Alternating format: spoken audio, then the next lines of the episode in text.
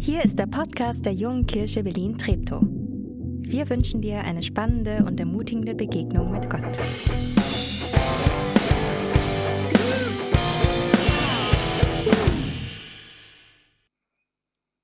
Zweiter Advent. Auch von mir ein Hallo heute Morgen. Ähm, schön, dass du mit dabei bist. Zweiter ist ja heute nicht nur zweiter Advent, sondern ist ja auch Nikolaus. Und ich habe meinen Nikolausstiefel mitgebracht, also den Stiefel, der heute Morgen bei mir äh, leer war. Hey, mich würde interessieren, äh, bevor ich da mehr dazu erzähle, wir haben äh, einen QR-Code an der Leinwand auf dem Bildschirm. Hast du einen Stiefel rausgestellt? Mich würde es einfach interessieren. Das hat überhaupt, also keine große Bedeutung. Ich bin einfach nur neugierig, wer noch alles einen Stiefel rausstellt. Mach mal mit, äh, scan den Code ab und tipp äh, ja oder nein zu, ob du einen Stiefel rausgestellt hast oder nicht. Weil meiner war leer, wie gesagt, heute Morgen. Aber ganz ehrlich, das ist kein äh, Beweis, dass es den Nikolaus nicht gibt, weil ich habe ihn nicht vor die Tür gestellt. Also selbst schuld. Und es gibt ja, während ihr das macht, und ich bin gespannt, wo das Ergebnis rauskommt. Wir haben das gleich live hier eins zu eins ist noch ein knappes Rennen. Es gibt ja einige so Mythen rund um Weihnachten äh, mit Christkind oder Weihnachtsmann Heiligabend, je nachdem, wo man aufgewachsen ist, äh, kennt man da einen anderen von Heiligabend.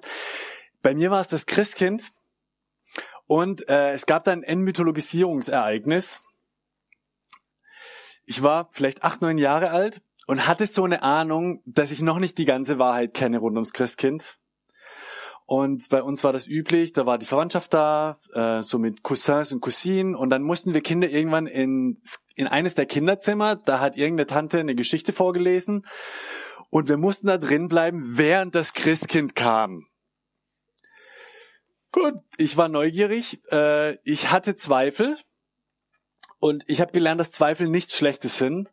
Also habe ich mich ans Fenster geschlichen und Tante irgendwas hat versucht, mich da wegzulotsen, aber ich war, ja, ich war schon immer nervig bei sowas. Und dann habe ich gesehen, Lügen haben kurze Beine. So kurze Beine wie Tante Christa. Freunde, und ich finde, die Wahrheit muss raus. Und ich habe versucht, äh, meinem Cousin Christian das beizubringen. Christian, sorry damals. Ich weiß, Kerstin hat versucht, äh, die, die ganze Wahrheit vor dir zu verbergen. Ähm, ich war da ein bisschen taktlos. Ähm, aber hey, äh, wir haben das alle überlebt und freuen uns dieses Jahr auf Weihnachten. Die Frage ist ja, Heiligabend, diese ganze Jesus-Geschichte, ist das einer dieser Mythen, wie mit Christkind, Weihnachtsmann, Nikolaus, wo was Wahres dran ist, aber und am Ende doch nicht viel. Und Nathanael hat uns letzte Woche reingenommen in diese ganze Geschichte von Weihnachten, wo ja Heiligabend und die Geburt von Jesus nur eine Episode ist.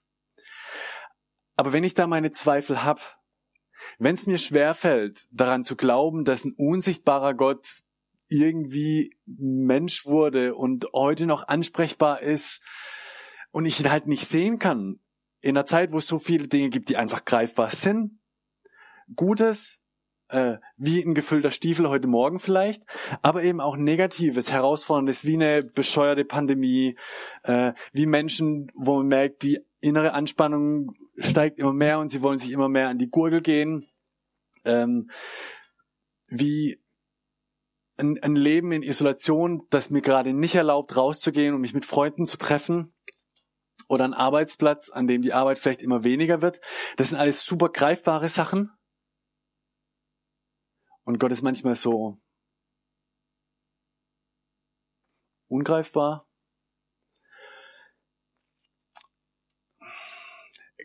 Kann ich einem Gott vertrauen, der so schwer zu fassen ist? Ähm, ich glaube ja, da mache ich keinen Hehl draus.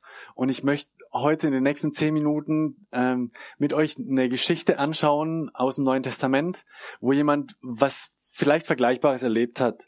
Nämlich, dass das stimmen kann, was in, im Philipperbrief steht, Philipper 4, Vers 7. Dann wird Gottes Friede, der alle unser Verstehen über, der all unser Verstehen übersteigt, eure Herzen und Gedanken bewahren, weil ihr mit Jesus Christus verbunden seid. Also, dass es vielleicht möglich ist, dass, dass Gott nicht gegen meinen Verstand arbeitet, sondern drüber raus. Okay, die Story. Äh, Lukas Evangelium, Kapitel 5. Jesus war unterwegs, hat gepredigt, das, was er am besten konnte, neben Krankenheilen scheinbar, äh, und, und war am See Genezareth und hat wegen der Akustik da ein Fischerboot liegen sehen, gesagt zu den Fischern, einer von heißt Simon Petrus, hey, fahr mich ein Stückchen raus und er macht das und hört ihm zu, wie Jesus predigt, predigt, predigt und so weiter. Äh, und dann ist irgendwann Jesus fertig und zurück und sagt Danke. Und was man wissen muss, ist, Simon Petrus hatte eine relativ frustrierende Nacht hinter sich. Also die waren ja immer nachts zum Fischen, weil da die Fische an die Oberfläche kommen und tagsüber verschwinden die irgendwie in die Tiefen, habe ich mal gehört. Deswegen nachts gefischt und die komplette Nacht nichts gefangen. Also ganze Nacht gearbeitet, nichts gefangen und dann kommt morgens noch dieser Wanderprediger Jesus und sagt, hey, wenn die Überstunden machen, unbezahlte, super. Äh, und nachdem Jesus fertig ist mit Predigen und ähm, Petrus wahrscheinlich endlich Feierabend machen wollte, in all seinem Frust, sagt Jesus Folgendes. Als er seine Rede beendet hatte, sagte er zu Simon, fahr hinaus, wo es tief ist, und werft eure Netze zum Fang aus. Kleine Randbemerkung. Vielleicht ist es mit unserer, unserer Glaubensreise ganz ähnlich, dass es manchmal nötig ist, dass wir an Stellen rausfahren, die tiefer sind als das, was wir normalerweise kennen, um ein neues Kapitel aufschlagen zu können. Um vielleicht auch nochmal eine neue Erfahrung zu machen, wie Jesus in unserem Leben wirken kann und wie real er ist und wer er ist. Aber also Jesus, Rede beendet, äh, werft eure Netze zum Fang aus und dann Simon antwortete ihm, Meister, wir haben die ganze Nacht gearbeitet und nichts gefangen. Ich finde Petrus beeindruckend, wie in gewisser Weise höflich äh, er da ist, weil er weiß, okay, ist Jesus Rabbi, bisschen Respekt, aber ganz ehrlich, von Fischfang hat er halt keine Ahnung. Äh, und mit allem, was ich von meinem Vater gelernt habe und in meinen, äh, weiß ich nicht wie viele Jahren äh, Fischereierfahrung, ist, man fängt nachts und nicht tags. Und wenn man nachts nichts fängt, bringt's tagsüber erst recht nichts. Und Jesus bittet ihn das ja und, und aber hey, wie, wie sage ich dem Kinder, dass das nichts bringt? Ähm, dass das ein sinnfreier Auftrag ist, den, den Jesus ihm da gibt. Meister, wir haben die ganze Nacht gearbeitet und nichts gefangen. Übertragen auf, auf mein, vielleicht dein Leben. Herr Jesus, glaub mir, ich habe das schon probiert. Ich habe Vollgas gegeben, ich habe mich voll reingehängt, ich wollte das wirklich rausbekommen. Meine Erfahrung zeigt mir, dass es nicht funzt. Die Erfahrung der letzten Tage, Wochen, vielleicht Jahre zeigt mir, da ist kein Weiterkommen. Das hat keine Erfolgsaussichten. Und das bringt uns an den Punkt, an dem Petrus da steht, wo es darum geht, ähm, orientiere ich mich rein an den Erfahrungen, die ich gemacht habe, oder orientiere ich mich an dem, was Jesus spricht, was er sagt. Und dann ist ja die Frage, also meine Erfahrung kenne ich. Und das mit Jesus, kann ich dem vertrauen?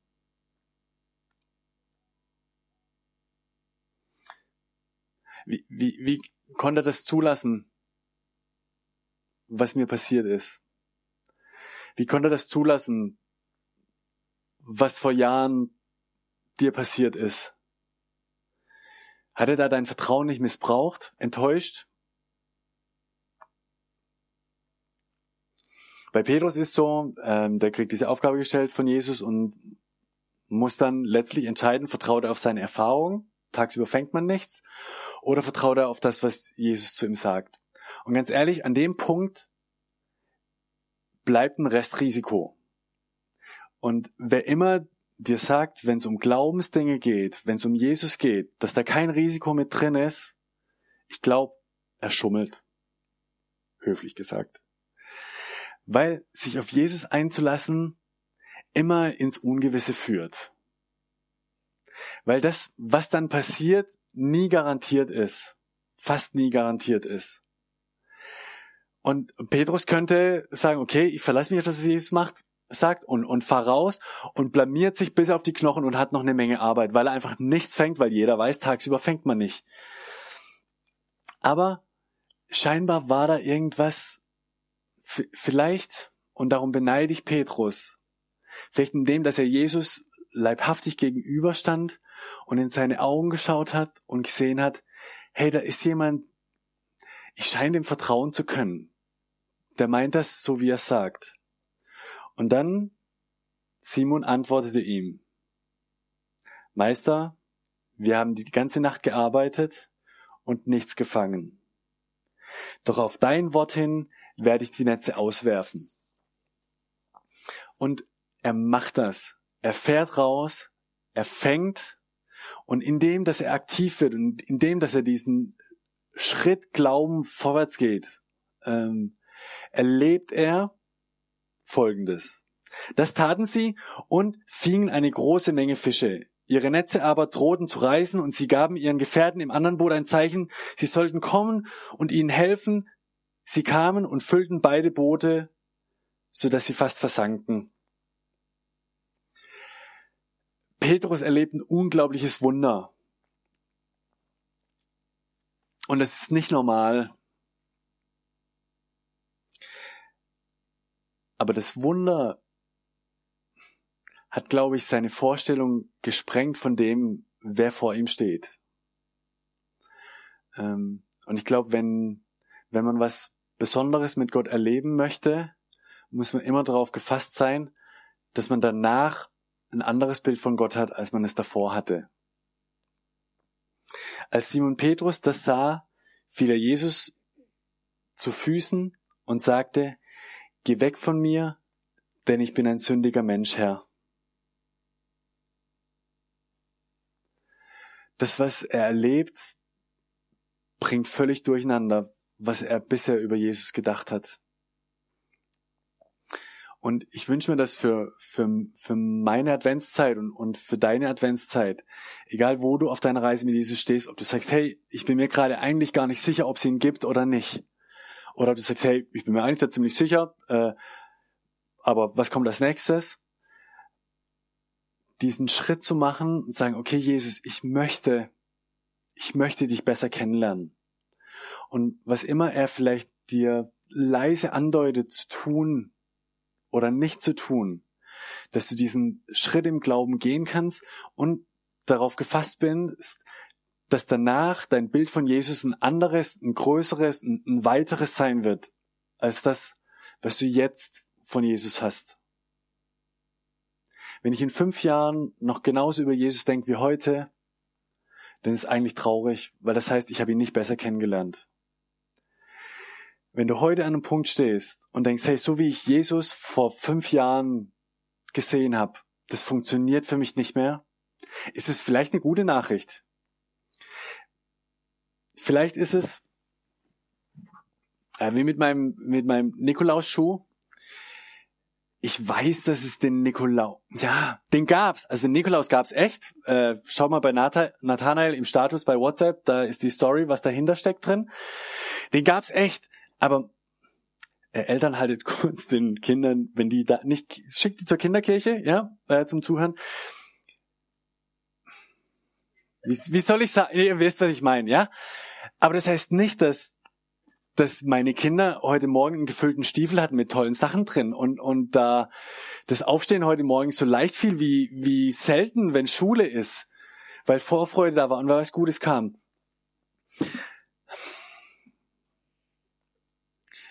Wisst, wisst ihr, wann, wann Wunder passieren? Wisst ihr, wann das passiert, dass wir Jesus besser kennenlernen? Dass unser Bild von ihm größer und, und weiter wird. Nicht, wenn wir gemütlich irgendwo auf der Couch sitzen in der Regel und zuschauen, sondern in den Zeiten, wie bei einem Petrus nach einer frustrierenden Nacht, dann wenn wir erschöpft sind, dann wenn vielleicht die Not am größten ist, dann wenn eine Herausforderung vor der Tür steht und wir vor der Wahl stehen, vertrauen wir auf unsere Erfahrungen oder auf Jesus, gerade wenn sie sich zu widersprechen scheinen. Übertrag. Vielleicht bist du dabei, alle Hoffnung aufzugeben gerade, weil deine Ehe am Ende ist, ähm, weil Freundschaften zerbrochen sind, weil dein Studienplatz in Frage steht, weil dir die Kraft ausgeht, weil, weil die letzten Monate so bekackt waren. Ähm, ich ich kann es verstehen. Ähm, ich bin Dirk, einer der Pastoren dieser Gemeinde und war das letzte halbe Jahr ausgenockt, weil mich ein Virus weggehauen hat von einem Tag auf den anderen, was ich noch nie erlebt habe. Ich war noch nie so kraftlos ähm, und habe noch nie so erlebt, ähm, noch nie erlebt, dass ich so dankbar bin, Teil von einer Gemeinschaft zu sein, von so einer Gemeinde, von einer Familie, wo man durchgetragen wird. Und Kind eines Gottes zu sein, der mich hält, auch wenn ich keine Kraft habe, mich selbst zu halten. Ich glaube, das Einzige, was wir tun müssen, ist uns von Jesus Christus halten zu lassen, gerade in so stürmischen Zeiten.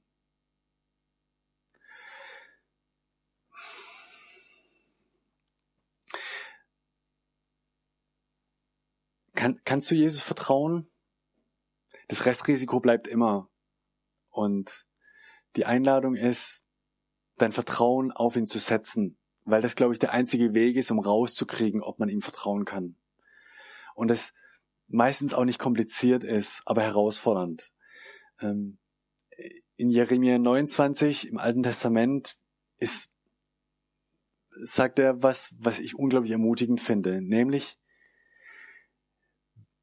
also Gott spricht, wenn ihr dann zu mir rufen werdet, will ich euch antworten, wenn ihr zu mir betet, will ich euch erhören, wenn ihr mich sucht, werde ich mich finden lassen. Ja, wenn ihr ernsthaft von ganzem Herzen nach mir verlangt, werde ich mich von euch finden lassen, spricht der Herr. Gib dir und gib Jesus doch noch eine Chance heute Morgen im Gottesdienst. Heute an diesem zweiten Advent ähm, einen Schritt auf ihn zuzugehen. Äh, wir werden jetzt gleich, ist so eine halbe Minute, einfach Zeit für dich allein, wo ein bisschen Musik läuft und die Gelegenheit, das, was, was in deinem, in deinem Herzen ist, was in deinem Kopf rumschwirrt, rund um Jesus, rund um dein Leben, es auszusprechen, es in Gebet zu formulieren, weil unterm Strich, du bist nur ein Gebet weit von Jesus entfernt. Die Einladung, das zu machen hier im Kino und da, wo du vom Screen zuschaust, nutzt die Gelegenheit und, und wag doch diesen Schritt.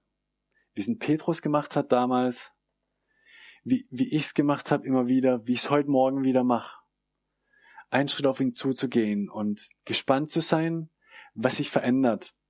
Und ein, ein Gedanke noch, das, wie Jesus antwortet, ist oft anders als das, was wir uns wünschen oder was wir erwarten. Aber es ist nicht unbedingt schlechter. Im Gegenteil. Es stimmt diese Verheißung, dass, dass Gott auf mein, auf dein Gebet antworten wird und dass er sich finden lassen wird. Nach diesem kurzen Moment feiern wir zusammen Abendmahl, was auch nochmal so ein Zeichen heute Morgen sein soll, um zu, zu schmecken, dass Gott es gut mit dir meint und dass er auf deiner Seite, dass du auf seiner Seite stehen sollst. Aber jetzt eine halbe Minute Zeit für Jesus und für dich, ihm zu sagen, was dir auf dem Herzen brennt. Amen.